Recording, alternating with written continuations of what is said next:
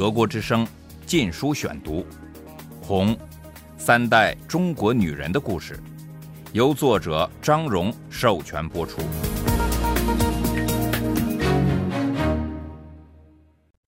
第二十四章。容我朝暮谢过，以赎前厌。父母在干校，一九六九至一九七二年。第二节，我待了十天，在大年初一那天去我父亲的干校。那位送我到这里的好心卡车司机将在我下车的那个地点来接我。母亲的眼睛湿润了，虽然父亲离这里不远，但是却不准他两人互相探望。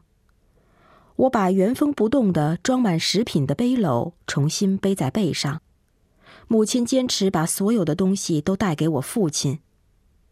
母亲对我即将离去显得很悲伤，不断的说：“可惜她没能给我吃上传统的春节早餐，象征阖家团聚的汤圆。”但是我不能等，担心会误了车。我和母亲步行了半小时，来到公路边，坐在高高的茅草旁等候。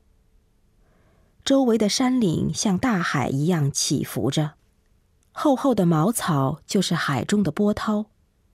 太阳变得耀眼温暖了。母亲搂着我，整个身体似乎都在说：她舍不得让我走，担心再也看不见我了。当时我们并不知道他的干校和我的公社都有结束的一天。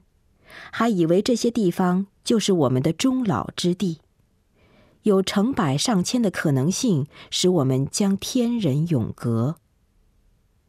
母亲的悲哀感染了我，我想起姥姥，我去了一趟宁南，回来就失去了她。太阳越爬越高，仍然不见卡车的踪影。远处干校的烟囱冒出的股股炊烟渐渐稀疏了。没给我汤圆吃的遗憾突然抓住了母亲的心，她一定要回去拿。他离开后，卡车开来了，我往干校方向望去，远远见他正朝我跑来。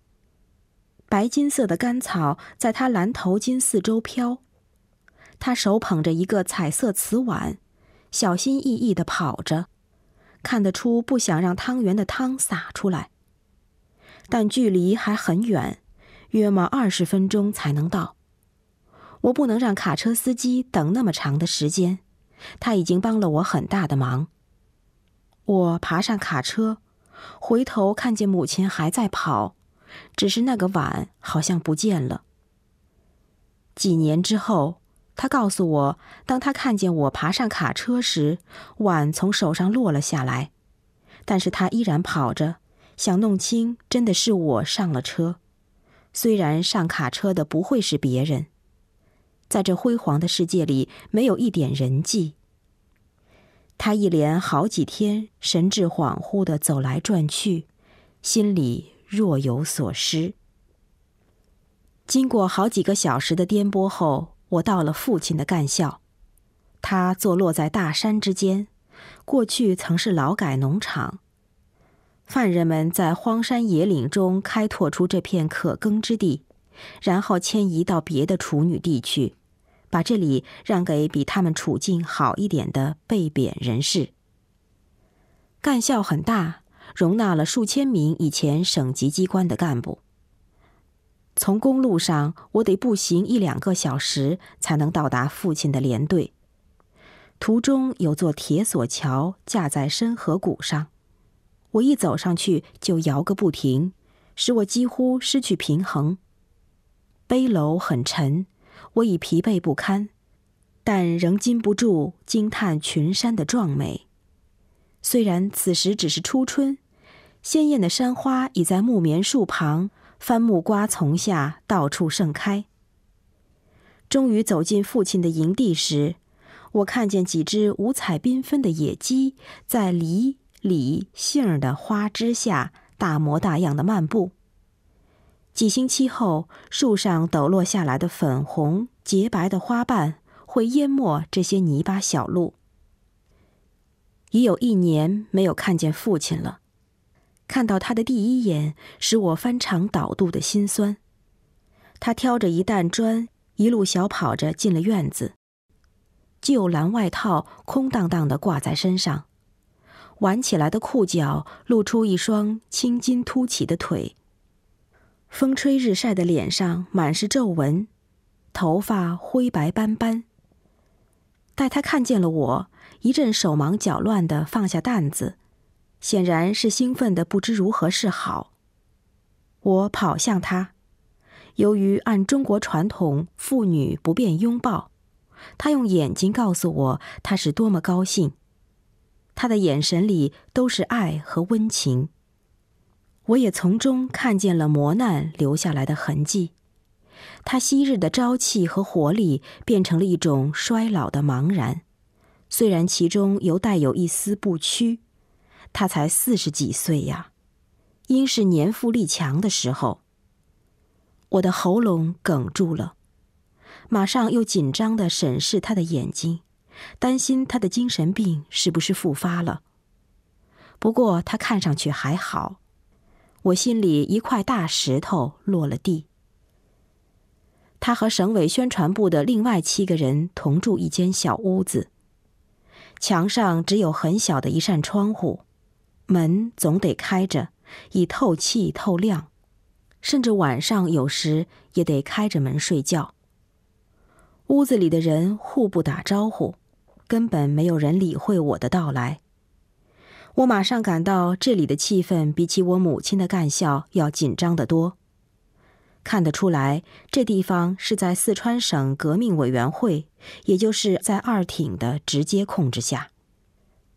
院子里的墙壁上贴满了一层层大标语和大字报。打倒某某，某某不投降就叫他灭亡。大字报下靠着些用破的锄头铲敲。很快我就发现，父亲在一天繁重体力劳动之后，还得在晚上挨批判斗争。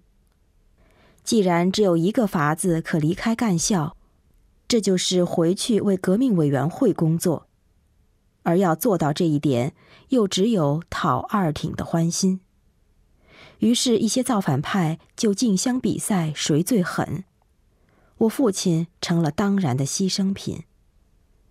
他不准进厨房，因为身为一名攻击毛主席的现行反革命，他是危险分子，可能在饭菜里下毒。这种事有没有人相信并不重要，关键是要凌辱他。我父亲默默隐忍了种种折磨，只有一次按捺不住怒火。他刚到干校时，造反派要他带白袖章，上面写着几个黑字：“现行反革命分子。”他一把把袖章甩开，咬紧牙说：“来，来把我打死算了，我不带。”造反派只得罢休，他们深知他说话算话。而上面又没有下令要打死他。德国之声《禁书选读》。二挺在干校尽情的整治他们的敌人。有位官员曾于一九六二年参加过调查他两人的专案组。这人在一九四九年以前从事共产党地下工作，被国民党抓进监狱受严刑拷打。摧毁了健康。在干校，他已病得很重，但还得去干活，不能有一天休息。因为他做得慢，就强迫他晚上接着做。大字报说他装病偷懒。我看见一张大字报是这样开头的：“同志们，你们可曾注意到这个面目狰狞的活死尸？”在西昌无情的阳光下，他的皮肤晒干了，大块大块蜕皮，他也饿得不成人形，他的胃切除了三分之二，得少食多餐，但他无法多次进餐，所以总是挨饿。一天，他饿得受不了，就走进厨房找些泡菜水喝，结果被人说是他想下毒。他预感死之将至，于是写了封信给干校领导，说自己快死了，可不可以减少点重活？结果唯一的答复是更狠毒的大字报浪潮。不久后的一天，他正在田里施肥时。在灼热的阳光下，一头栽倒了。他被送到干校医院，两天后去世。临终前，没有人在他的身边。他的妻子已经自杀了。在干校被迫害的人不光是走资派，那些与国民党有些微关联的人，那些私仇的目标、妒恨的对象，连失了宠的造反派头头都在挨整。有好几十个人死了，不少人跳进那条切过丛山、奔腾咆哮的安宁河。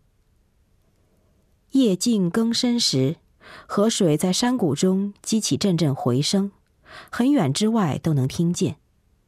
干校的人不寒而栗，都说这声音听上去就像是冤死的鬼魂在呜咽。每听到一件自杀的事，我就多一分紧迫感，决心减轻父亲精神和身体的压力，要他感到自己被爱，生活中有值得为之生存的东西。批斗他的会上，现在已变得非暴力了，因为干校的人已没有那么大的劲头了。我总坐在他能看见我的地方，使他感到有人陪伴而安心。会议结束。我们就一起去散步，我东拉西扯的说些闲话，让他忘却丑恶的批斗会。我让他坐下来给他按摩头、脖子、肩膀，他则背诵古诗给我听。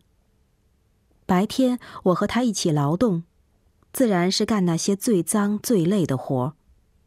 有时我帮他挑担子，担子有一百多斤重。